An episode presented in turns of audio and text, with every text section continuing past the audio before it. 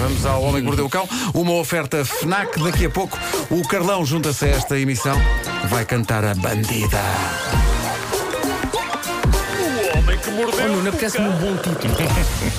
Título deste episódio: Histórias, sem especial interesse. Estás a gozar comigo? Hoje, hoje é um dia fraco de histórias, mas no entanto eu tenho um título melhor do que esse aqui. Então vá lá. Voando sobre o cemitério digital, que nem uma abelha. Ok, bom. Ok. Ahm, aviões atrasados, quem nunca passou por isto.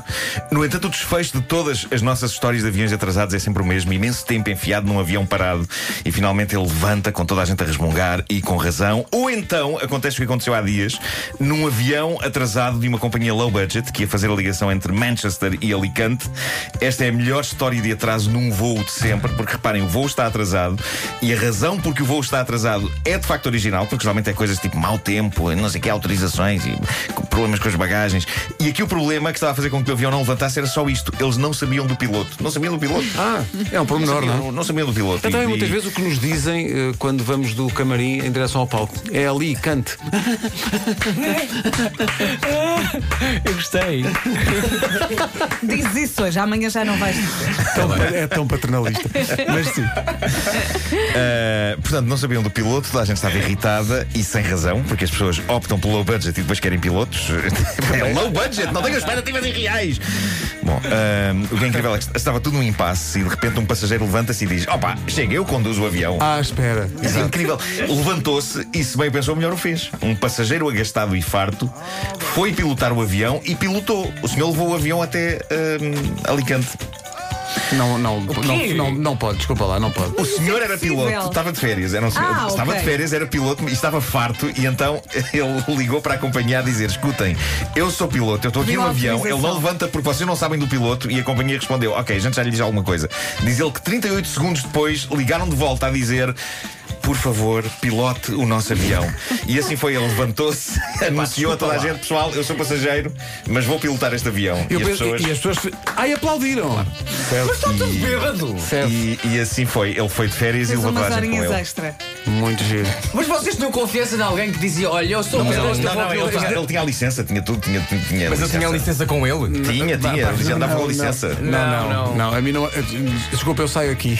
Não, não. Não, não, acho que- não, não. Vocês têm que acreditar mais na humanidade. Pois, tá Se a bem, tá bem. humanidade não pilotar aviões, acredito. Desculpa lá. A grande notícia deste choque da manhã, no entanto, é esta: as contas de Facebook de pessoas falecidas estão prestes a superar o número de contas de Facebook de pessoas vivas. Eu julgava que era assim já há alguns anos, ao nível da morte cerebral. Hey! Meu Deus. Badum. Meu Deus. Ó Oh, Marco, impressão minha, tivemos aí um cheirinho a revista. Sim, sim, sim, Não uma é? espécie, mas contemporâneo. Mas eu gosto de uma boa revista, afinal. Contemporâneo, contemporâneo. Mas agora a sério, estudiosos em redes sociais de Oxford. Há pessoas que estudam redes sociais em Oxford. Eh, eles andam a estudar isto e dizem que o Facebook está a transformar-se numa espécie de cemitério digital, o que levanta questões do género. é? E depois de quem ficam os dados que deixamos nas redes sociais quando morremos? Sobre os meus dados, depois de eu falecer, a minha resposta é não quero saber. Muito sinceramente, não creio que isso me vai inquietar na eternidade, porque vou ter outras coisas com que me preocupar. E posso dar-vos um exemplo: bodyboard nas nuvens. É um dos, é um dos meus planos para a tua além. grande inquietação é um dos em meus relação planos ao para além. além. Oh, Marco, quero, não era quero, surf. quero aprender. Não, é bodyboard arranha a barriga. Ó não, Oh, Marco, não, não, para mim é melhor. ó, Marco, eu tenho Faz com tantas fato. perguntas para te fazer. Tantas. Ah, por onde começar, Deus? Estão a começar. Ah, quantas vezes é que já fizeste bodyboard? Fiz uma vez contigo. Comigo, Sim, certo? e adorei. Porquê e, que. E com a Joana Schenker, E- sim. Ok. Porquê que, Um assim. Hã? quando morreres, Sim. essa única vez que fizeste bodyboard, queres que seja de facto algo permanente no teu afterlife? Porque Gostei daquilo e acho que uma vez nas nuvens eh, já estou morto, não é? Portanto já não posso morrer outra vez. Sim. E se tentar fazer bodyboard agora vivo, posso morrer. Percebem? Ah, e- e é isso. A menos que faças. eh, Bom. Com tubarões. E agora um desabafo real deixado por um rapaz no Reddit, mais precisamente na página Tifu, que é a famosa página onde seres humanos de todo o planeta. Não sei se conhece esta página, Rui. Eh, Tifu são as iniciais de Today I've Up. Ah, seres humanos de todo o planeta deixam desabafos sobre disparates que acabaram de fazer. Ahm, e, e geralmente os disparates de facto acabaram de acontecer no momento em que eles colocam o desabafo no Reddit. E este desabafo é interessante porque de alguma forma acaba por ter a ver comigo, apesar disto ter a ver com a vida íntima de um casal na América. Há ali um, um pontinho que tem ligação comigo. O rapaz que decidiu manter o anonimato começa por explicar o seguinte: eu e a minha namorada, quando estamos cada um na sua casa, temos um jogo íntimo em que eu lhe leio uma história para adultos sacada da net e ela interpreta para a câmara do telemóvel em videoconferência. Ok? Uhum. Em videoconferência? Em videoconferência, no FaceTime. Pois. Giro. É uma coisa que eles fazem ao serão. para quem? Ah, Para ele, ela faz aquilo para ele. Ele está-lhe a ler uma história. É Ela está, Ah, tá no- na- ela está na casa dela e ele está na dele. Sim, Ah, e- não e estão ela está, juntos. e Ok, ele- já ele está a percebi, ler a É os história. três porquinhos, mas versão É adulta. Sim, sim, sim, mas arranjem um quarto para os dois. É não? isso, mas eles nem sempre estão juntos, não é? Pois, então, quando, pois. quando isso acontece, Então- ah, pronto, eles fazem isto ao serão e chamam a isto uma história ao deitar. É uma, uma, uma boa maneira de ultrapassar as distâncias. Ah, E diz ele: Ora bem, isto aconteceu numa noite em que estávamos ligados por FaceTime e ela pediu-me para lhe ler uma história para dormir. Perguntei-lhe: Então, que tipo de história queres tu? Mas ele já naquela de. "Ah, Essa, quando é que isto vai? eh, esperando que ela quisesse, diz ele, uma das nossas histórias especiais. Mas desta vez ela disse-me: surpreende-me. E foi aqui que eu comecei a falhar. Estupidamente achei que era giro e divertido começar a contar-lhe a história do Shrek.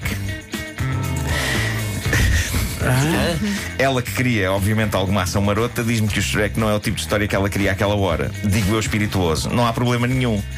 Então saco do argumento do filme animado História de uma Abelha e começo a lê-lo na íntegra. Ah, bom. E é então que ela me diz boa noite e desliga-me o telemóvel na cara. Pois claro. Agora, pessoal, eu fiz a abelha nesse filme. Eu, Mas eu- fizeste, mas fizeste. Na história de uma abelha, eu faço a voz da abelha. E o filme é giro, mas é impossível extrair dali ambiente para marotice. Também muito porque o filme sugere uma história de amor entre uma humana e um abelho. O que levanta toda a espécie de questões, não é? Que lá se nasce um triângulo amoroso. Tens um homem, uma mulher e uma abelha. Mas, mas é um filme romântico, porque não falta mel. Sim. E agora o rapaz diz: Mas em que é que eu estava a pensar? E Isto é claramente um parvalhão que não dá valor ao que tem. Ah, a piada do Shrek ainda funcionou, mas a seguir ao Shrek ele não podia passar para a história de uma abelha. Tinha de ir ao encontro dos desejos da moça. Que tipo de imbecil para a namorada à frente, toda ela, desejo ardente, pensa: Ah, ok, mas antes um pouco de humor. Há momentos para tudo, rapaziada.